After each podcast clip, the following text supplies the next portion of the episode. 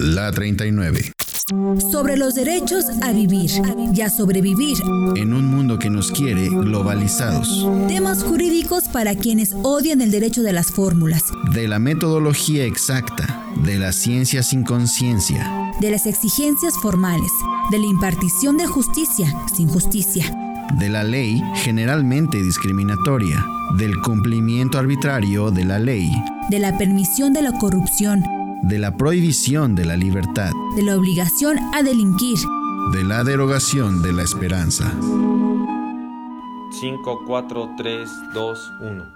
Vamos a hablar hoy precisamente de lo que viene siendo la expansión de los delitos, sobre todo estos que les llaman de alto impacto, que son delitos pues de violencia extrema que nunca habíamos observado pues tan patentes aquí en México y sobre todo que con los medios nos damos cuenta de que existe una maldad extraordinaria o exorbitante, inimaginable sería la palabra, para poder pues prácticamente eh, acabar con la vida de muchas personas. Por lo tanto, esta ocasión queríamos llamarle acostumbrándonos a caminar entre los muertos, precisamente por lo que está generándose con la seguridad eh, la inseguridad pública que existe en, en, México y que bueno pues esto se ha expandido eh, de otros países y desde luego que en México no es la excepción.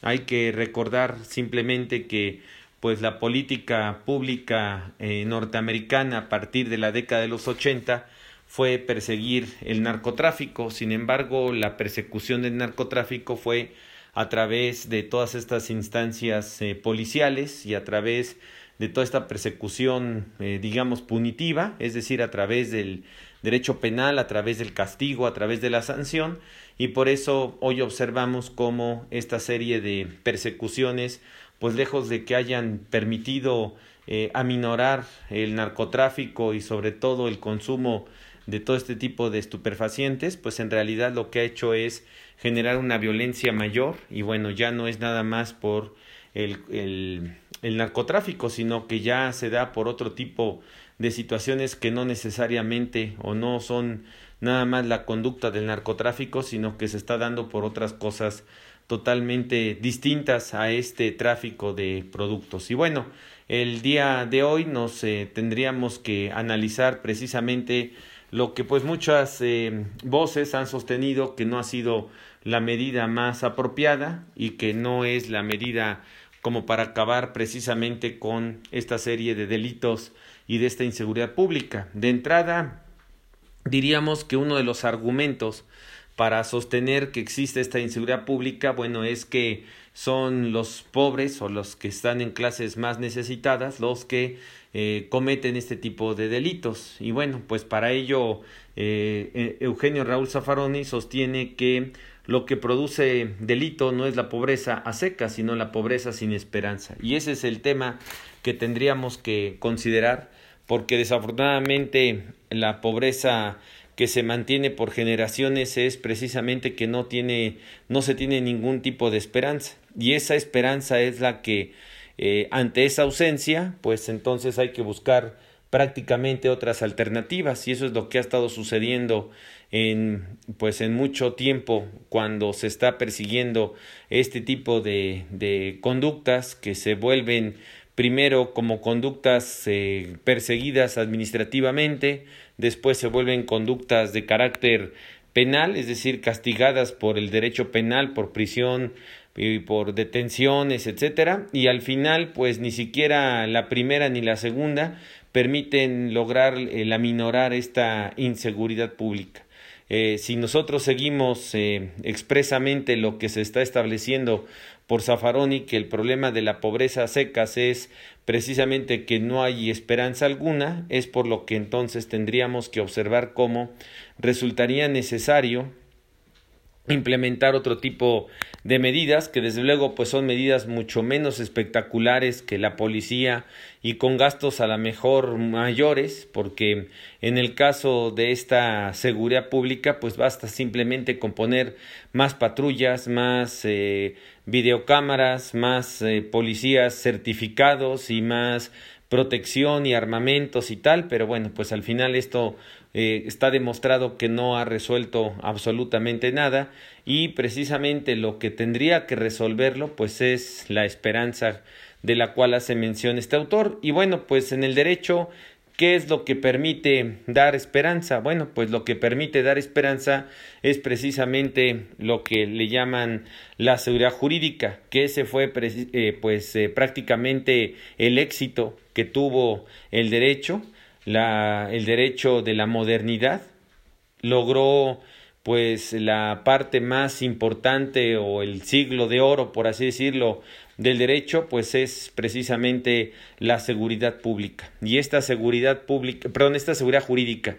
Y esta seguridad jurídica lo que atiende pues es a la previsibilidad. La previsibilidad que significa que se pueda lograr el que se pueda lograr prácticamente conocer cuáles son nuestras conductas que tenemos en el futuro que pueden ser prohibidas, que están permitidas o bien que son las, eh, las, eh, las obligadas. Entonces, de las conductas prohibidas, permitidas y obligadas, pues tendríamos entonces que analizar cuál es el alcance de todas ellas y con ello pues nosotros sabemos si nos estamos portando bien o nos estamos portando mal. Parte del éxito que ya se platicó alguna ocasión aquí en la 39 pues fue el de el derecho, ¿no? Cuando se codificó cuando se estableció un código y ya no toda la serie de ordenanzas que existen y que al final pues no permiten darle la claridad suficiente de cuál es la conducta prohibida, permitida o obligada a las personas. Esto representó pues es eh, o esto representa desde la desde la sociedad, ¿no? Si bien desde un ente eminentemente digamos eh, jurídico a esto le vamos a llamar entonces eh, seguridad jurídica, previsibilidad, pero desde el punto de vista social a esto le vamos a llamar esperanza y la esperanza es fundamental. Ya hemos comentado alguna otra ocasión que pues en el futuro siempre vemos dos, eh, dos perspectivas, que es lo que hacía énfasis Baruch Spinoza, y decía Baruch Spinoza, el filósofo, que en el futuro se ven dos horizontes, la esperanza o el miedo. O tenemos miedo o tenemos esperanza, pero pues lo que necesitamos en los pueblos, lo que necesitamos en las poblaciones, lo que necesitamos con las personas en general, con la población en general, con la ciudadanía, es pues inyectarle esperanza y no lo que está sucediendo que pues hoy pareciera que lo que nos están gobernando es a través del miedo y ese miedo pues se ve eh, reforzado, se ve traducido, mejor dicho, en el derecho pues a través de lo que le llaman la expansión del derecho penal. Luigi Ferraioli dentro de las tesis que eh, hace mención, pues es del minimalismo penal, es decir, el derecho penal debe de tener la menor intervención ante la población, ante la sociedad, la menor intervención posible y ante esta eh, situación lo que tenemos que apelar es por el minimalismo penal y no por este, esta expansión del derecho penal como incluso lo dice Jesús María Silva Sánchez, que este autor español pues hace en su libro pues, un análisis respecto a lo que ha sucedido en los últimos años, sobre todo a finales de los 70, ¿no? en el mundo, sobre todo en Europa, en Inglaterra, en Estados Unidos, y eh, lo que ha sucedido a finales de los 70 a la fecha que ha provocado pues toda esta serie de situaciones que hoy estamos observando como una pues expansión precisamente de infracciones, una expansión de delitos y donde pareciera hoy que estamos invirtiendo este principio de libertad o como le llaman también el, la norma de clausura, que la norma de clausura para el sistema jurídico es el que establece que todo lo que no está prohibido expresamente en una norma jurídica, pues está permitido. Sin embargo, a la inversa sería que todo lo que no está expresamente en una norma jurídica permitido, entonces está prohibido. Y esa es la cláusula inversa a esta cláusula abierta. A esta última le podríamos llamar la cláusula cerrada.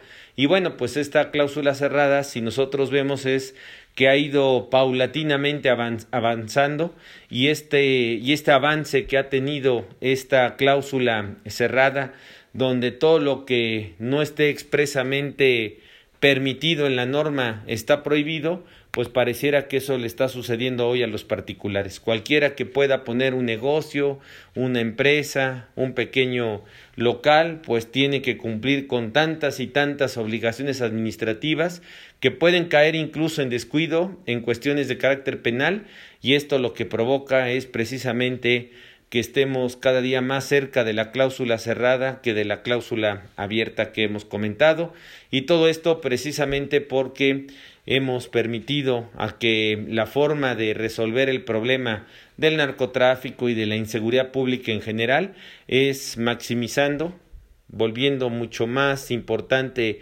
y con mayor eh, papel de presencia en eh, los sistemas jurídicos al derecho penal. Y por ello es que solamente hemos estado generando tanta violencia y esto desafortunadamente hoy lo que está sucediendo es que nos estamos acostumbrando y por ello es que nos estamos acostumbrando precisamente a caminar entre los muertos. Estos temas se pueden profundizar en los siguientes libros. La utilidad de la filosofía del derecho en el derecho tributario. Clasificación de las violaciones de fondo y forma en los procedimientos de las autoridades tributarias. Temas jurídicos para tiempos no jurídicos. Entre depredación e indiferencia. El plan de Ayala desde otra mirada. La última página en defensa fiscal.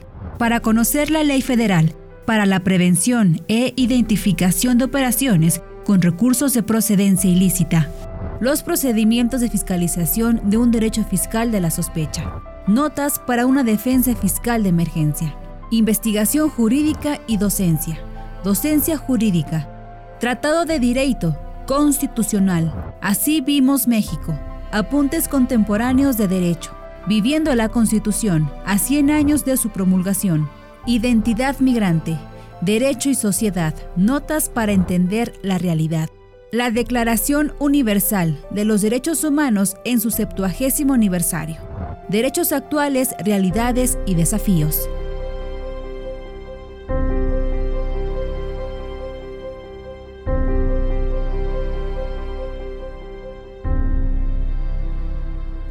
Radio presentó La 39